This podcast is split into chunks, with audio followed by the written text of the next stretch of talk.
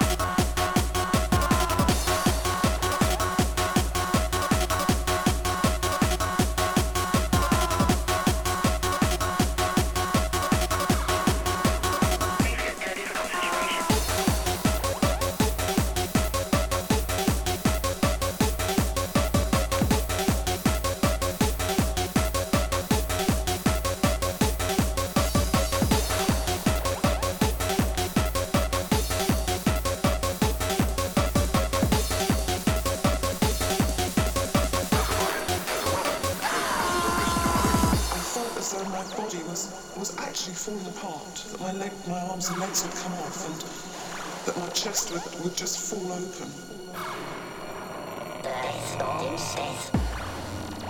Classified it as a weapon, and that it poses a risk to others.